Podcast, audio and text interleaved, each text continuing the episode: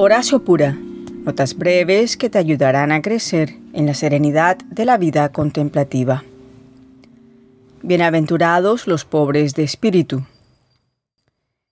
Tanto se ha escrito sobre estas pocas palabras de Jesús, pero quiero hablar de estas palabras en términos de una frase de Santa Teresa Kuderk, cuando escribe que entregarse a Dios no es preocuparse más de sí, sino mantenerse continuamente volcado hacia Dios.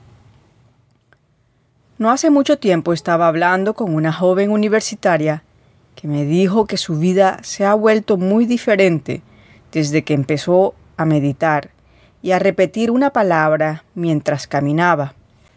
Dijo que parecía estar menos preocupada por sí misma mientras transcurría el día. Incluso ha decidido caminar a las clases en vez de conducir su carro para poder darle más atención a Dios cada día.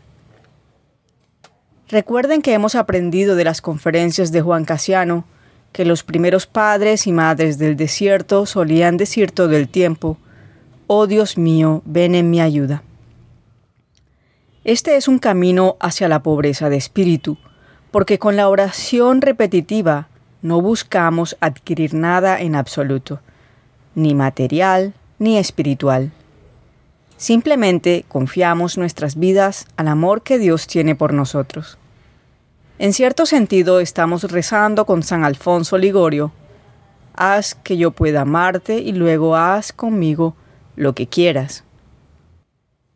O lo que dijo María, He aquí la sierva del Señor, hágase en mí según tu voluntad.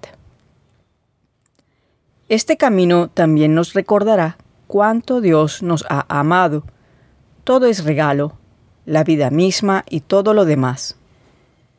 Nuestro papel es cooperar, decir sí cuando somos conscientes de una pequeña llamada para hacer algo o no hacer nada.